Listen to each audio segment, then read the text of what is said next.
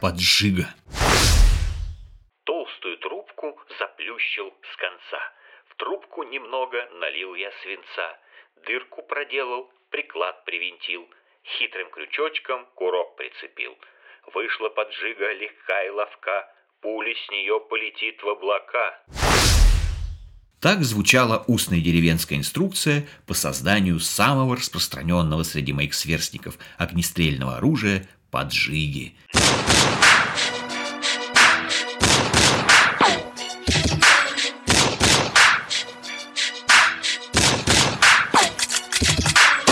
Если мелюзга 7-8 лет еще пуляла друг в друга рябину из трубок, то мужики лет 13 изготавливали для себя настоящий огнестрел и соревновались в стрельбе по бутылкам возле скотного двора. Первые поджиги делались по образцу средневековых пушек. К запальному отверстию приматывалась спичная головка, а чтобы выстрелить, по ней проводили коробком. Потом, пока шипит запал, надо было прицелиться и с замиранием ждать грохота выстрела – Когда стихало паническое кудахтанье кур, компания мальчишек подходила к мишени и сознанием дела обсуждала кучность и точность ствола.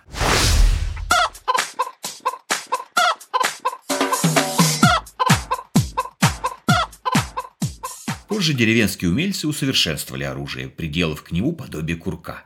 Система изгнутой проволоки и резинки в момент выстрела ударяла по сапожному гвоздю, вставленному в запальное отверстие, и воспламенение происходило от удара.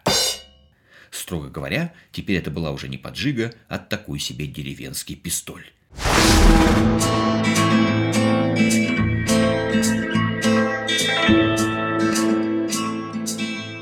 То лето стало модным приходить на ночные гулянки вооруженными. Мы сидели и поигрывали невзведенными поджигами.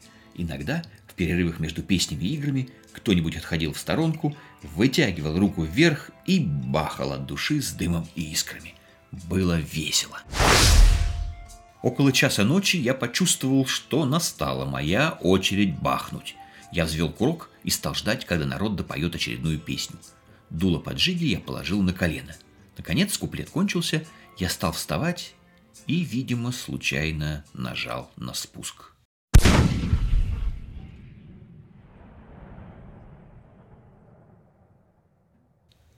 Грохот оглушил всех. Я с изумлением увидел, что джинсы в районе моей коленки превратились в неопрятную кучу тряпья, из которой идет дым. «Бабушка меня убьет», — подумал я. Штаны испортил. Я попытался пошевелить ногой. Было больновато. Витька по прозвищу Тяпочка посветил на мою рану фонариком и объявил, что сейчас будет делать военно-полевую операцию.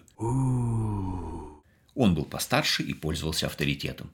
Джинсы срезали ножом, полили водой из бутылки, чтобы смыть копоть, но, рассмотрев рану, Витька засомневался и решил, что, наверное, мне надо все же идти домой. В избе бабушка, голося на всю деревню, заментовала мне ногу, и мы стали ждать утра.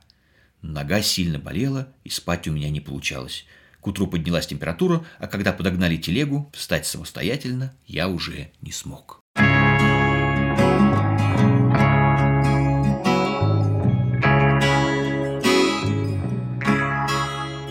Через два часа тряски телега подъехала к дому фельдшера в деревне Редькино – но никаких лекарств у него не оказалось, и нас на попутной машине отправили в районный центр.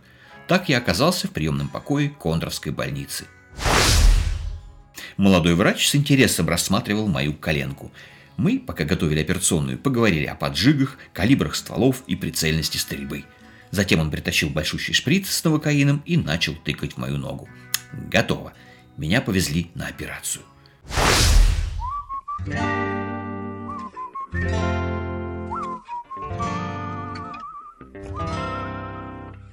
«Ой!» – заорал я при первом разрезе. «Больно?» – удивились врачи и сделали еще пару уколов. «Ой!» – упрямо повторил я. «У тебя в роду алкоголиков не было?» – кисло спросил хирург. «Новокаин не берет». «Ну, вроде дедушка увлекался», – честно признался я, морщась от очередной порции обезболивающего. Через некоторое время операция все же началась. Я пытался вытянуть шею и изучить строение сустава человека. Но на меня шикнули, я со вздохом откинулся назад и стал ждать. Наконец врач вынырнул из-за занавеса и показал мне кювету, где лежали куски металла, извлеченные из моей ноги. Это не все. Должна быть еще охотничья спичка. Я помнил, что для трассирующего эффекта дополнил ею свой заряд. Доктор вздохнул и продолжал копаться в моей коленке.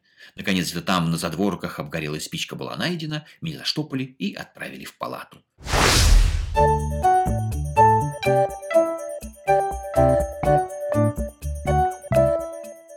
Остаток лета я скучал в больнице и к сентябрю с радостью вернулся в Москву. Хромая по улице, я встретил своего друга Андрюху. А у меня огнестрел, гордо закатал я штанину. Андрюха усмехнулся и задрал майку. Его живот покрывали десятки маленьких шрамов. «Дробовик!» – победно объявил он. И мы пошли в магазин за тетрадками к школе.